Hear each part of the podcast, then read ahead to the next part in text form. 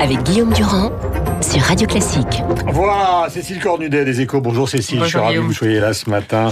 Et Jean-Louis Bourlange, évidemment, également. Je voudrais simplement que nous lancions notre conversation avec les principales réactions de la matinée en dehors de donc euh, de Madame Loiseau tout à l'heure. Voici ce que disait il y a quelques instants Nicole Belloubet, la garde des Sceaux sur Europe 1. Elle a évidemment parlé de l'arrestation de Redouane Faïd, mais ça, nous allons le laisser ça de côté en disant qu'il allait être placé dans un établissement hautement sécurisé et placé sous étroite surveillance, ce qui évidemment lui éviterait une troisième évasion. Puis voici ce qu'elle dit donc de la démission de Colomb. Les hommes passent, l'action du gouvernement demeure. Il ne faut pas non plus en faire une crise grave. Je pense que la passion pour sa ville l'a emporté. Finalement, euh, à l'heure où on reproche au- à ce gouvernement de ne pas tenir compte assez des territoires, vous avez là un ministre qui euh, dit clairement que le territoire, c'est important, que la France, c'est aussi celle des territoires. Mon Dieu, c'est assez essentiel. Autre point de vue, celui du président donc euh, du Sénat, Gérard Larcher. Il y a une vraie atteinte à l'autorité du président de la République et à l'autorité du Premier ministre. Et je dois dire que moi, ça me préoccupe. Heureusement que nous avons la Cinquième République. Elle nous protège de tous ces ressacs de la vie politique. Moi, je constate que Gérard Collomb a- préféré Lyon à Macron. Et j'avoue que je ne comprends pas cette hiérarchie. L'État passe avant tout et le service de l'État passe avant tout. Voilà pour les propos de Gérard Larcher. Je voudrais qu'on écoute simplement un propos de Gérard Collomb qui date de janvier 2017, avant l'élection présidentielle, puisqu'on l'a écouté tout à l'heure parlant de la fameuse humilité nécessaire et de l'affaire Benalla. C'était le moment où Gérard Collomb était en extase devant Emmanuel Macron. C'est le seul qui voit que la France a changé. La France bouge, la France change. Et Emmanuel Macron essaye de prendre en compte le changement qu'il voit sous ses yeux. Il est capable de réunir la France.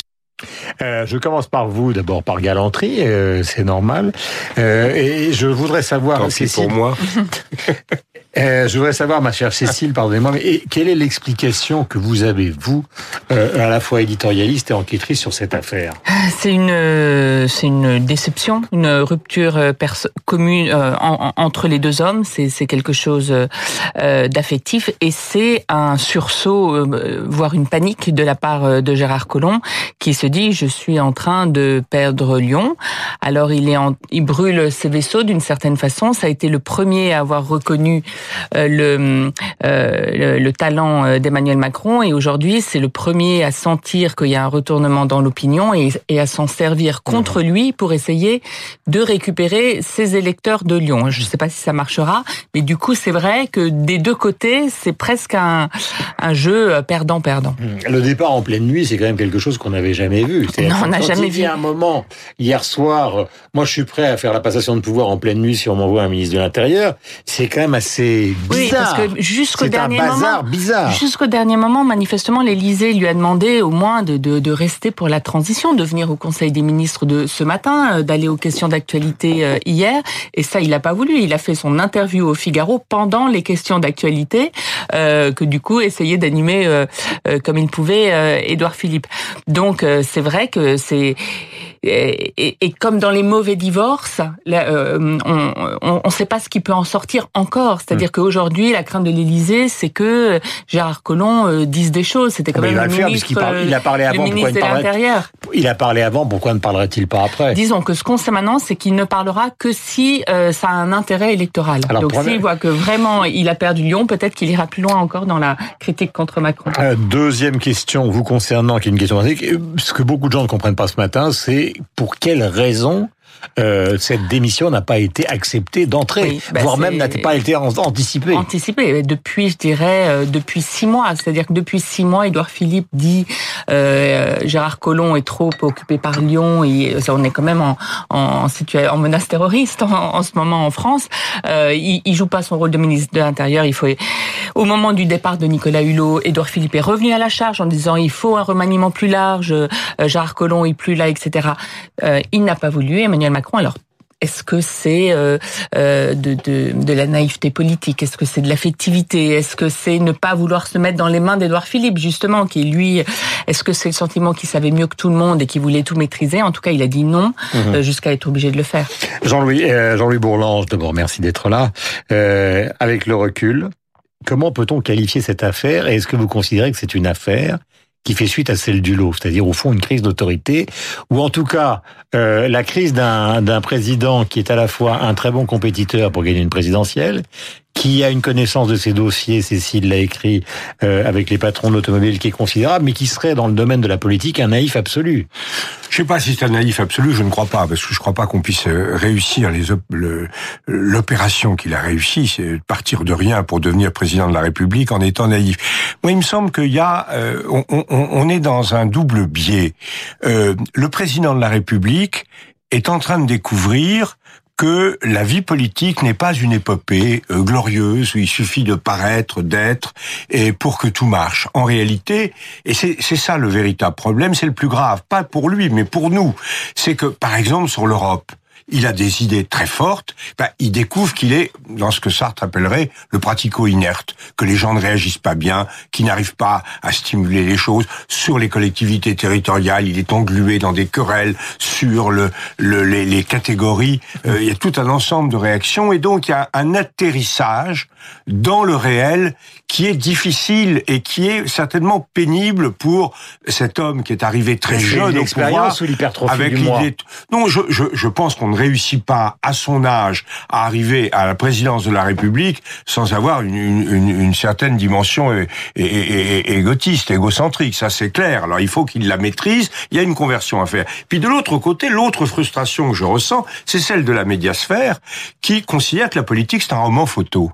Et, et, là, on est quand même dans un, un problème très intéressant, d'ailleurs sur le plan psychologique, de deux hommes, euh, un, un, un, vieux, hein, il a à peu près mon âge, euh, un peu plus jeune que moi, Colombe, non, un vieux et, et, un jeune qui ont une relation de, de, de, père à fils avec les malentendus, les choses, enfin tout un ensemble euh, psychologique assez balsacien euh, et, tout un psychodrame ah, qui est, quand le même, monde et l'ancien monde, qui est quand même non, mais non, c'est pas, c'est deux mondes différents, c'est un monde, c'est un une crise psychologique. Alors on se jette tous là-dessus parce que ça nous ça nous intéresse parce qu'il y a de l'humain là-dedans. On voit bien ce que on voit bien ce que ce que Colomb a fait pour Macron. On voit bien en quoi il a été un peu déçu ou froissé par son fils adoptif sur l'affaire Benalla. On voit bien comment Macron s'impatiente et procède à une sorte de meurtre du père de son côté. Il veut en tout cas imposer sa loi. Donc, mais c'est pas très important.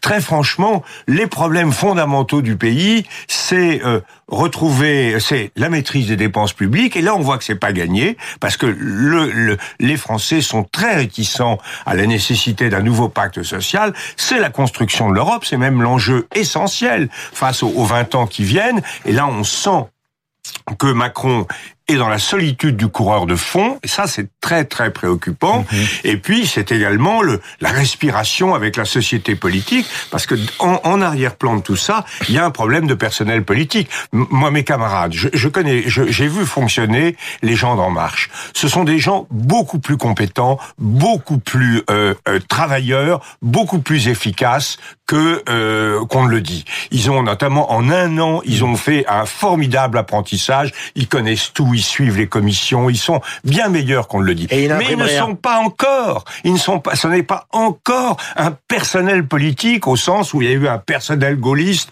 un personnel socialiste. Et là, Macron, il est en face d'une difficulté à dégager des personnalités politiques qui sont qu'on le veuille ou non, des gens de l'ancien monde. C'est l'armée des ombres, en fait.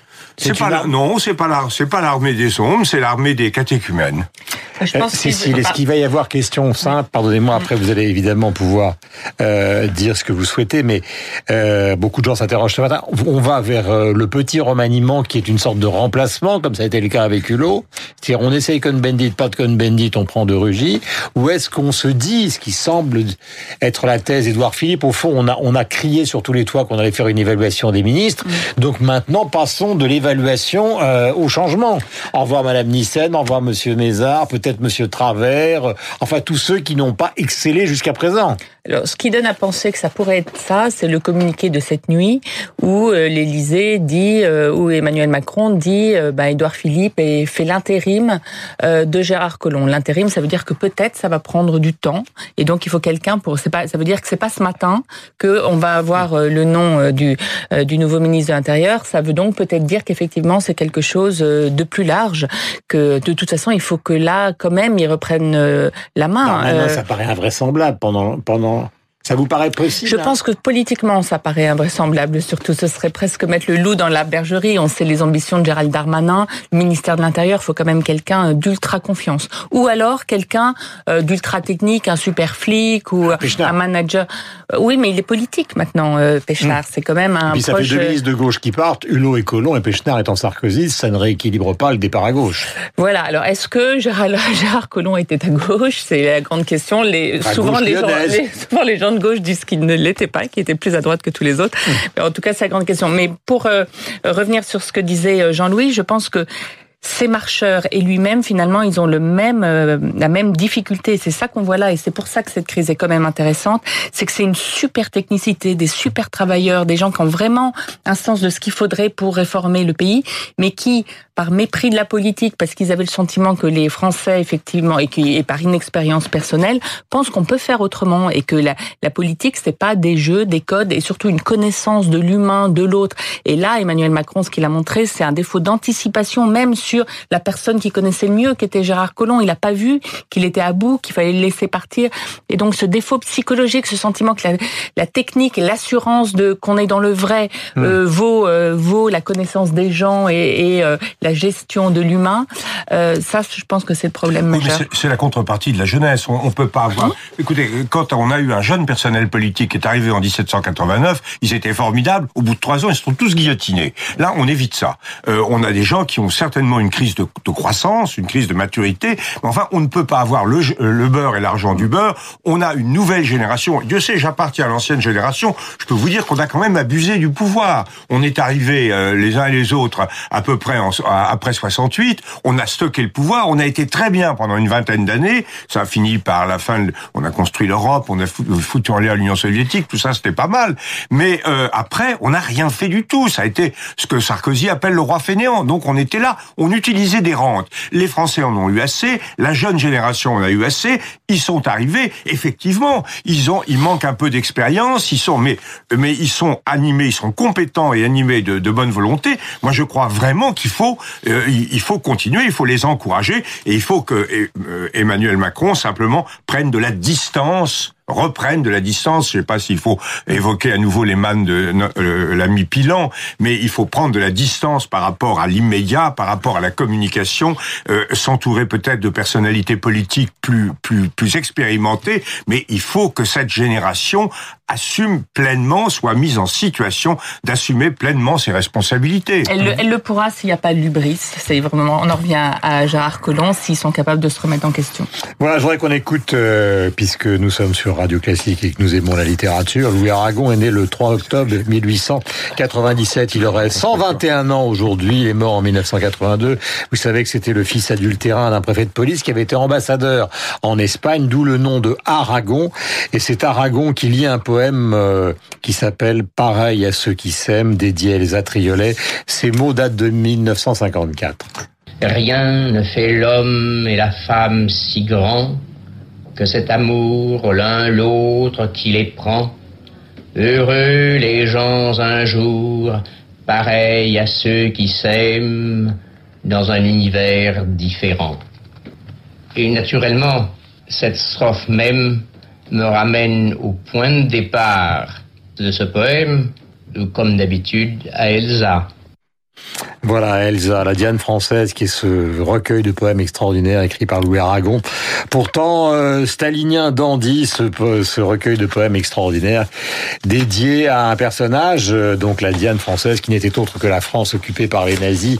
Prenons de la Je te haute. salue ma France aux yeux de tourterelle. Je sais que ça vous plairait. Il est 8h57, nous avons rendez-vous avec Cléopâtre, c'est-à-dire avec Franck Ferrand.